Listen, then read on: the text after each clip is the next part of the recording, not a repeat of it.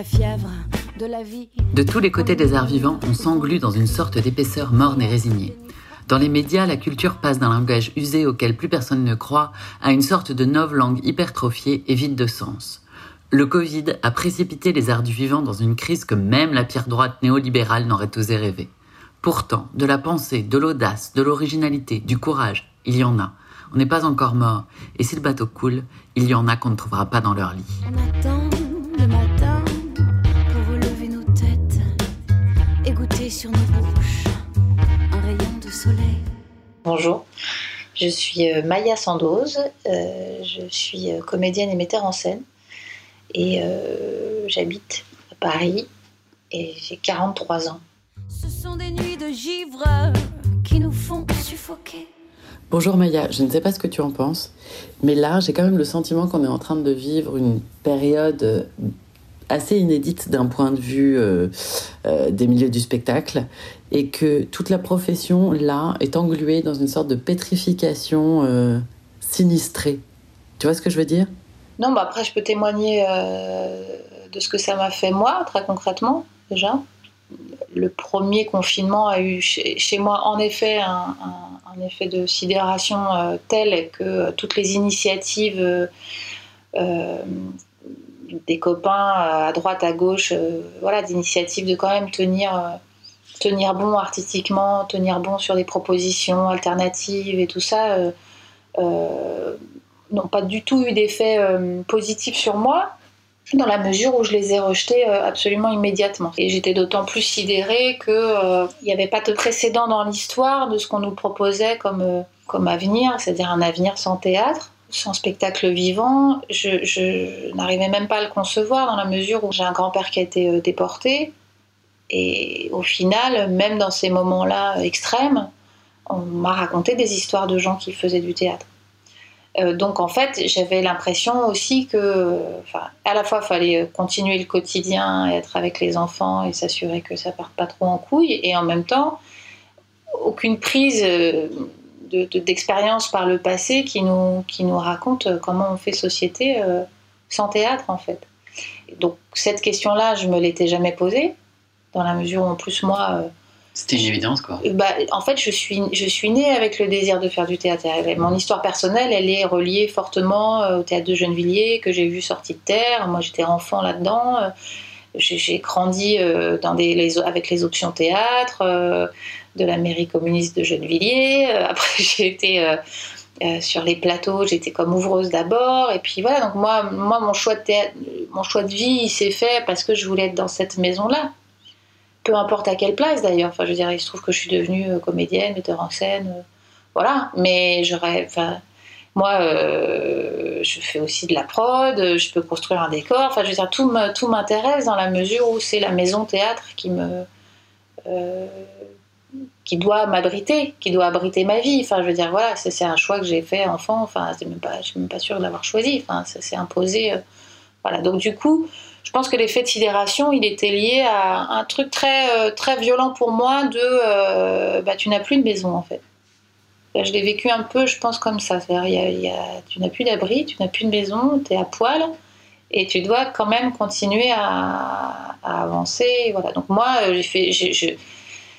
J'ai pas paniqué non plus, hein, mais je me suis, euh, j'ai- je n'ai fait que m'observer euh, dysfonctionner. J'ai j'ai Mm. dysfonctionné par rapport à mon travail, à la façon dont je, euh, dont je digère les choses, dont je peux être force de proposition. euh, Enfin voilà, tout ça a disparu et très vite en plus. hein. Six mois après, je, moi je suis là dans la phase de digestion du choc. Donc quand on repart pour un tour, je suis clairement en choc post-traumatique. Moi, là ça va un peu mieux puisque j'ai récupéré mon cerveau entre temps, que les enfants sont à l'école, qu'on ne nous interdit pas de travailler. On nous interdit de montrer notre travail et, donc de, faire l'essentiel du taf, c'est-à-dire de le partager. Ça, c'est sûr que ça reste euh, hyper, euh, hyper dur. Mais, euh, mais voilà, moi j'ai- quand même une latitude de, de, de rêve et de, et de construction possible. Donc en fait, ça va très bien dans la mesure où, où j'ai l'espace de, chercher, de réfléchir, euh, de proposer, euh, de, mener euh, plusieurs projets. voilà. Et après, mais parce que je me connais bien, se met en place un truc de déni total qui est que il n'y a aucune raison que ça n'arrive pas. Ça, ça aboutira à quelque chose. y a, je, me remets dans le, je me remets dans le cycle, je construis pour, pour que ça ait lieu. Euh, cette rencontre avec les gens. Et voilà. Peu importe où, peu importe quand, peu importe quoi. Ce sont des tulipes, des tulipes excentriques, des coquillages qui bougent, se ferment et puis s'ouvrent. Si on quitte un peu l'intime et qu'on va plus sur le social, et disons sur, sur nos conditions de travail et sur la façon dont ça se, dont tout ça s'organise, au final, euh, l'intermittence du travail et euh, l'inconnu de ce que ça peut donner, ça me fait pas flipper puisque c'est comme ça qu'on c'est comme ça qu'on bosse depuis 20 ans. Les contraintes, euh, c'est notre cam, euh, l'invention, eh ben on, s'y colle. si tant est qu'on ait notre cerveau disponible, moi j'ai pas l'impression qu'on soit pour le coup dans une situation désespérante ou dramatique, si ce n'est qu'elle est, enfin voilà, elle, elle, est, elle est inédite et que et qu'il faut faire ce qu'on fait de mieux, c'est-à-dire euh, trouver des solutions. Euh, voilà. Et après, c'est plus, euh, si on veut être plus général, c'est-à-dire parce que moi, je fais ce, je veux dire, c'est hyper poreux. Je, je, vis avec mon acteur principal depuis 20 ans.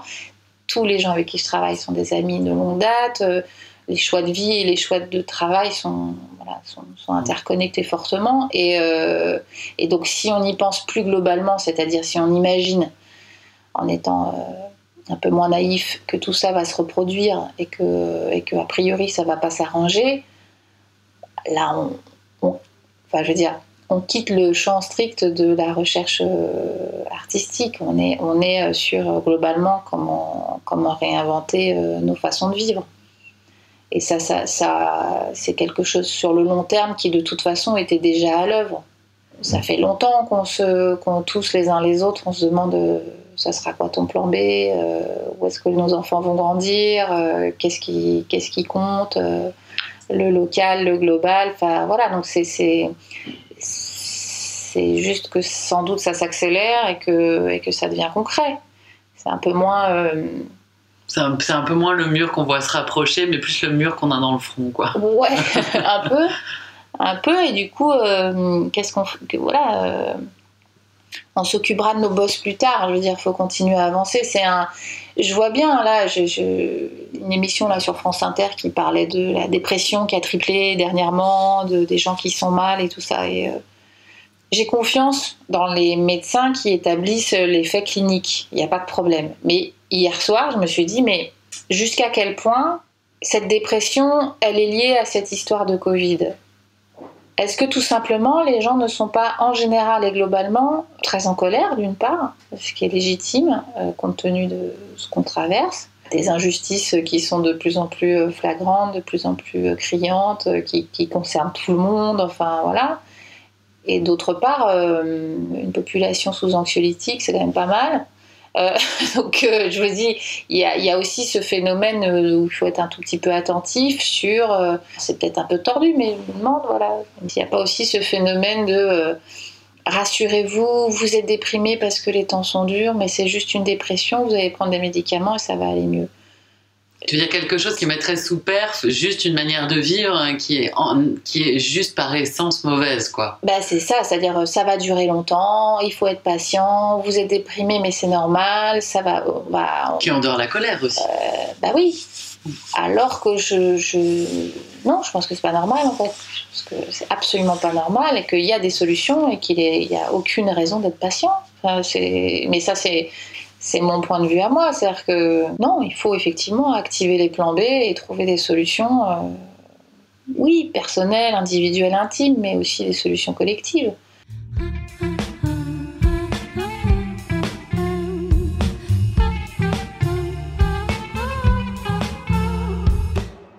Il y a beaucoup de gens hein, qui font des burn-out, qui sont pas bien, qui sont en dépression et tout ça, c'est vrai. Mais il y a aussi beaucoup de gens, et notamment euh, les filles et les femmes en ce moment, qui sont, qui sont, euh, qui sont parce qu'il y a un mouvement et parce que on se regarde les unes les autres, parce qu'on voit bien que euh, bah, s'il y en a une en colère, potentiellement on peut l'être aussi. Donc ça nous autorise à nous réveiller. non mais c'est très juste ce que tu dis. Heureusement, il y a encore des gens en colère et il y a une nécessité quand même de se reposer, mais ça, c'est pas abandonné. C'est du, du, du, repli stratégique. La, mise en place d'un régime fasciste, parce qu'on on peut, on peut dire les mots quand même, et qui est accolé à cette histoire de sécurité euh, sanitaire et tout ça. Ça se voit. Qui dit fascisme dit riposte antifasciste, qui dit riposte antifasciste, il y a un tout petit peu d'énergie quand même. Et pas mal de colère. Et pas mal de colère. Et donc là, on est dans une phase sans doute euh, post-traumatique où il y a euh, effectivement l'émergence de, euh, de, symptômes dépressifs et tout ça, mais qui vont sans doute s'améliorer avec, avec un peu de repos. et tu crois pas qu'on peut pas aussi attendre quelque chose de cette fragmentation, de cette solitude, dans le sens d'une prise de conscience accrue des choses? Le déficit de sociabilisation de fait, il va il crée une réaction, c'est-à-dire d'un manque. Et ce manque-là, euh, bah, quand ce sera voilà, quand ce sera de nouveau possible de se resociabiliser, j'espère qu'il va, qu'il va voilà, créer une, énergie euh, collective intéressante. En tout cas, j'ai hâte de le, de le voir, de le vivre. Monsieur Albert Camus, je crois qu'on peut dire que le thème principal de votre œuvre est celui de la liberté. La liberté est pour moi le droit de ne pas mentir. C'est la définition la plus actuelle que je connaisse ce mot. Je crois que nous avons à définir en effet un nouvel individualisme, mais il est vrai qu'il se définit pour moi assez facilement. Tous représentent la dignité de chacun et chacun a la charge de la dignité de tous. Donc toi, tu as ton choc euh, confinement 1 devenu post-traumatique confinement 2. Ça t'a pas créé de crise de sens? Bien sûr que ça a créé une crise de sens. Et ça a créé une crise de sens hyper forte, mais pas liée au. Pas une crise de. Pour moi, pas. Pas, de métier, en fait. Bah non, ça, ça n'arrive, mais ça n'arrivera pas, je pense. Ça a créé une crise de sens grave, beaucoup plus profonde. C'est-à-dire, qu'est-ce que je fous là, en fait? Et du coup, pour des gens comme moi, on va dire, qui, qui, qui n'imaginent rien d'autre dans leur vie hmm. que ça, euh, ça veut dire que ta vie n'a plus de sens. Donc, euh, quand on te dit que tu n'es essentiel à rien et que ça que tu, en gros, ton existence n'existe pas, évidemment que c'est pas, c'est hyper choquant. Mais non, ça n'a pas créé de crise de sens de euh, à quoi ça sert de faire ce métier-là. ça ne l'a pas ébranlé. Non. Au contraire, enfin, je veux dire, une fois que j'ai récupéré un petit peu mon cerveau, comme j'avais cette création prévue, beaucoup de bruit pour rien de Shakespeare, euh, qui est euh, la franche comédie euh, de divertissement shakespearienne extrêmement jubilatoire et qu'on met en scène à deux pour la première fois. Ça, moi, ça fait 20 ans que je fais du théâtre contemporain. C'est la première fois que je me replonge dans le théâtre classique. Et avant le confinement 1, j'avais plein de questions, justement, bah, comment on se pose quand on monte un projet. Qu'est-ce qu'on tire de ça De quoi ça nous parle qu'est-ce que la pièce met en jeu. Euh, quand, j'ai récupéré mon cerveau, je me suis dit, mais arrête de te faire chier les trucs, euh, un télo qu'il faut mettre dans des dossiers pour vendre ton truc. En fait, ce qui va être génial, c'est juste que tu vas faire du théâtre. Euh, cet acte-là, il, est, oui, en, lui-même, se, mettre en jeu, raconter des histoires à d'autres gens, partager un moment c'est hyper fort et ça peut ça, déjà ça presque ça se suffit quoi c'est-à-dire que pourquoi presque? Ça suffit, j'ai envie de te dire. Mais, Parce que tu as toujours, moi, moi c'est ma déformation euh, professionnelle, là, pour le coup. Moi, j'étais formée à l'école nationale, euh, je suis dans les réseaux euh, subventionnés, on attend de moi, enfin, je veux dire, on n'attend pas grand-chose de moi parce que je suis une mais on attend de nous de produire une pensée quand même un peu calibrée, intellectuelle, qui va nous raconter pas juste la pièce, mais raconter aussi euh, euh, une démarche artistique, un point de vue, où on va aller revisiter des œuvres ou réinterpréter je sais pas quoi. et, la, et la, on va dire la place de juste le faire, comme un acte politique pur, avait un petit peu disparu dans les couches tous les ans de voilà, de mécanismes de production, de, enfin voilà. Ça remet aussi un peu euh, au premier plan des choses euh, la pratique elle-même et pas la pensée de la pratique. Exactement.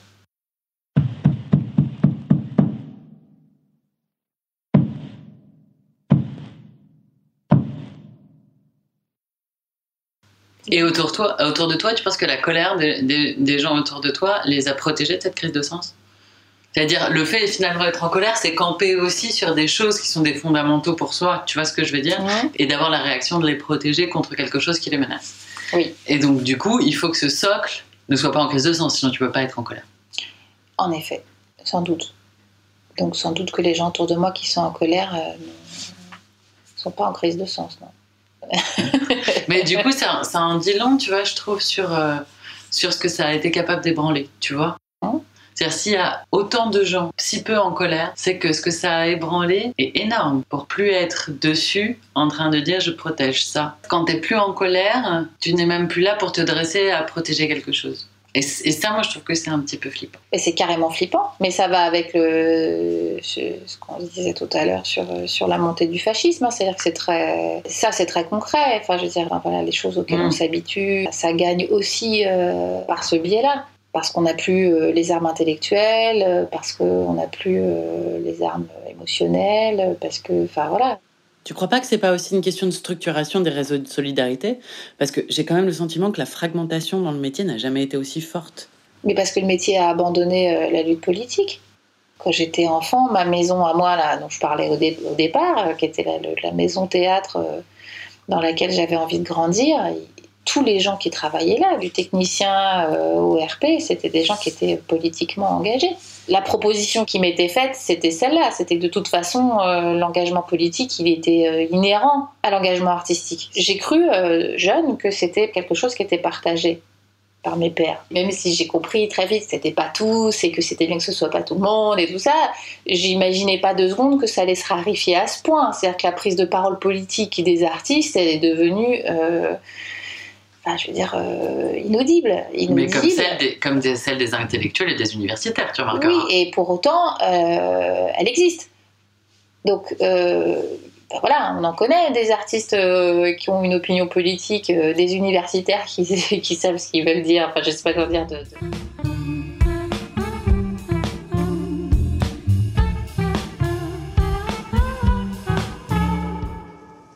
Bon appétit, messieurs.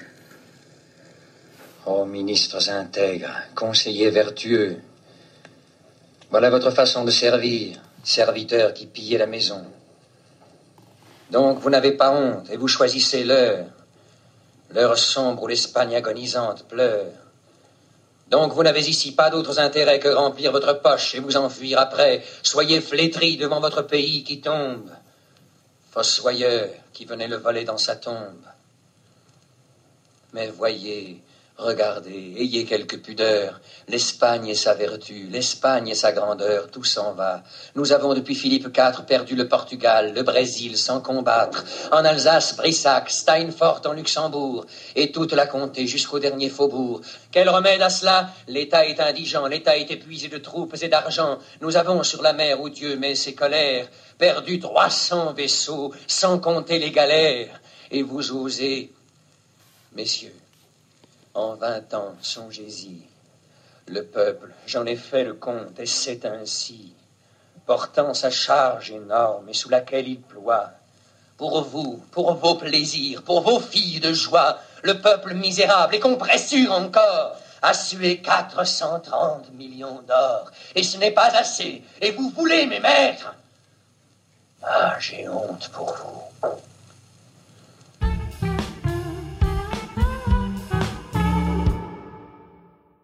Pour moi, les réseaux de, de solidarité, les réflexions et tout ça ne peuvent pas euh, être virtuels. C'est-à-dire que c'est Immatériel, tu veux immatériel. C'est-à-dire qu'il faut des espaces. Il faut des espaces de, de lutte, il faut des espaces de travail, il faut, des, il faut de l'espace. Donc, là, pour moi, la seule façon de ne pas être trop blessé par ça, c'est d'ouvrir des espaces. Je me dis juste que ça peut. Ça, mais parce que euh, c'est ma propre expérience. C'est-à-dire qu'à partir du moment où euh, on ouvre 10 000 mètres carrés à Belleville en 2005, euh, avec euh, 120 permanents là-dedans, et que pendant deux ans et demi, il y a 5 000 personnes par mois qui passent c'est une espèce d'appel d'air de fou. C'est-à-dire que le nombre de, de, compagnies, de collectifs qui sont nés là, passés par là, ont été portés juste par le fait qu'on ait ouvert les portes. Hein. C'est-à-dire qu'il n'y a même pas eu.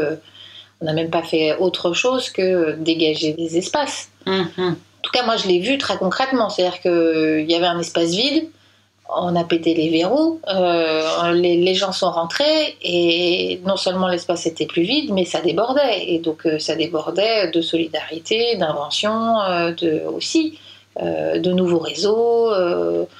voilà, on a vu émerger de là aussi des, nouveaux médias. Enfin, donc en réalité, moi je l'ai vu concrètement, ce truc. C'est-à-dire que tu ouvres un espace et ça, et ça crée ce que, ce que tu dis hmm. manquer.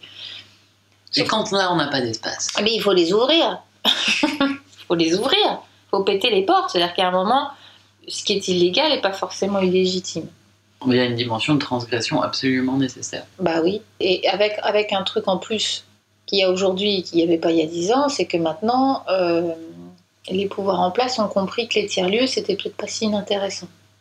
oui. Donc on pourrait profiter d'une espèce de paix apparente, là, en tout cas de tranquillité sur de trêve. Euh, de trêve sur qu'est-ce que ça veut dire qu'un tiers lieu. Un tiers lieu, c'est un endroit sympa où on est des bons voisins et on s'entraîne, on crée des AMAP.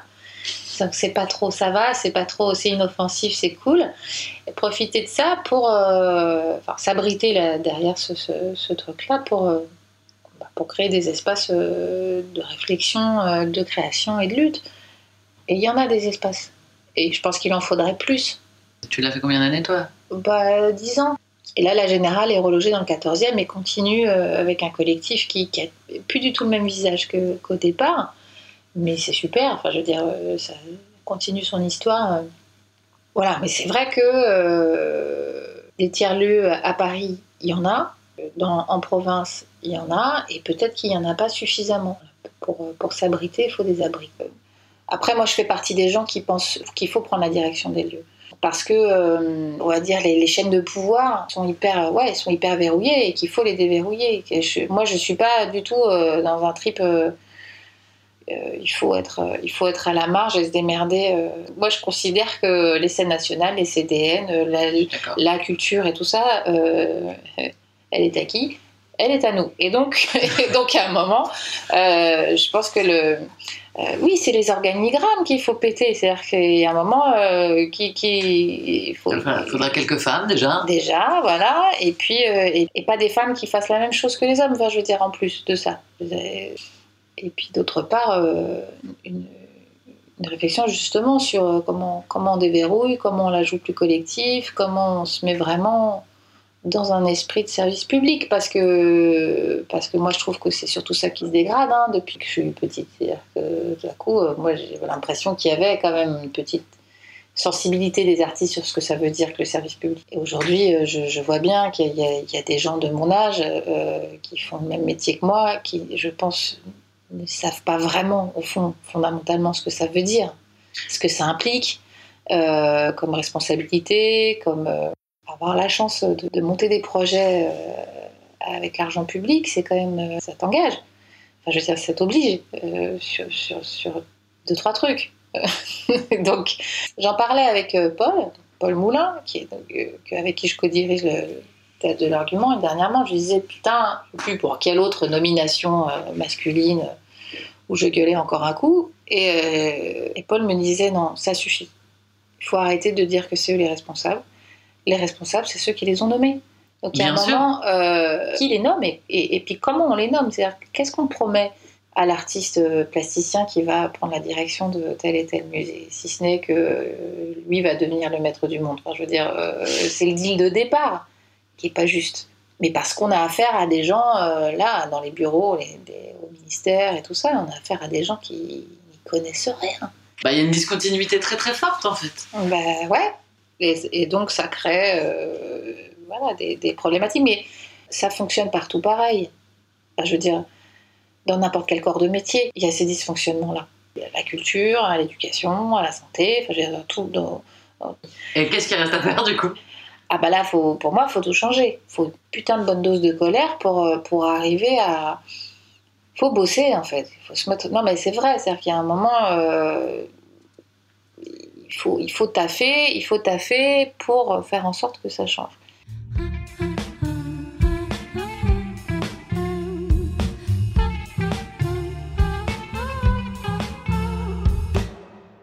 On a toujours cette espèce d'orgueil euh, de se dire qu'on fera les choses bien et que ça. En tout cas, mieux que certains. Voilà.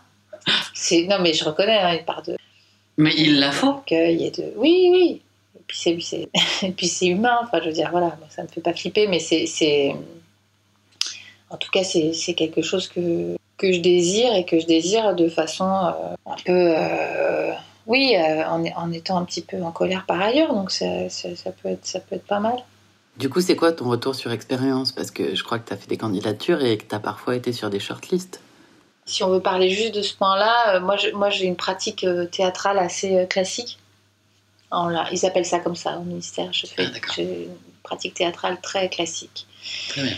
Voilà, je fais pas d'écriture au plateau, je fais pas d'adaptation, j'écris pas moi-même les textes. Je, je- voilà. Donc en fait, euh, je fais classiquement de la mise en scène de textes qui existent. Très bien. Sauf que j'ai appris récemment que c'est devenu une pratique Ah. hyper minoritaire. J'ai pourtant l'impression quand même que ça existe pas mal. Bah moi aussi, j'étais assez étonnée, je dis bah non quand même. Non mais il y a ça, et puis effectivement euh, le fait que euh, moi j'y vais avec des propositions collectives et que c'est toujours... euh, il y a encore une grande frilosité euh, là-dessus. Les propositions de fonctionnement alternatif, non hiérarchique, Bah, faut pas le dire. ça aussi c'est des trucs que t'es partagé, c'est-à-dire que si tu te planques, il faut le penser un peu. Si tu vas en sous-commandant Marcos, c'est c'est pas rien. Mais faut que ce soit extrêmement bien ficelé et tout ça. Mais c'est et après il y a aussi l'autre alternative qui est euh, euh, ne pas y aller planquer. C'est aussi une façon de marteler, de revenir, d'insister. De voilà, c'est pas parce qu'on refuse une fois qu'il faut pas y retourner. Que enfin et il y a un moment rentrer dans le moule, c'est une façon de renoncer aussi, même si après on change et tout ça. Donc on l'a vu pour les tiers-lieux. À force de répéter, répéter, répéter, ça finit par un petit peu rentrer. Donc euh, pareil voilà, on a envie de dire, euh, ben non, euh, moi, en tant que moi-même, euh, metteur en scène, femme de 40 ans, je souhaite prendre la direction d'un lieu et fonctionner de façon collective et non pyramidale. C'est, le, parce que mon expertise et mon expérience depuis 20 ans euh, m'amène à penser que c'est comme ça qu'il faut faire. Ne pas se planquer, ce sera le mot de la fin. Je te remercie beaucoup, Maya, pour cette discussion. Eh bien, merci à toi. Merci à Sarah Olivier pour sa chanson Prière des nuits froides. Merci à Claire Baudouin, Ariane Bégoin, Suzanne Durocher, Laure Hollet, Pauline Jambé, Issam Kadichi et Michael Martin Badier pour la matière à penser sur le pouce. Merci à Oscar Viguier pour le visuel, à Urban Group pour les locaux, au 3coups.com et à Arte Radio pour la diff. Et à vite pour prendre un peu l'air. Je vous construirai une ville avec des loques, moi. Je vous construirai sans plan et sans ciment un édifice que vous ne détruirez pas. et qu'une espèce d'évidence écumante soutiendra et gonflera, qui viendra vous braire au nez. Et au nez gelé de tous vos parthénons, vos arts arabes et de vos Ming. avec de la fumée, avec de la dilution de brouillard et du son de peau de tambour, je vous assoirai des forteresses écrasantes et superbes. Des forteresses faites exclusivement de remous et de secousses, contre lesquels votre ordre multimillénaire et votre géométrie tomberont en fadaise et galimatia et poussière de sable sans raison.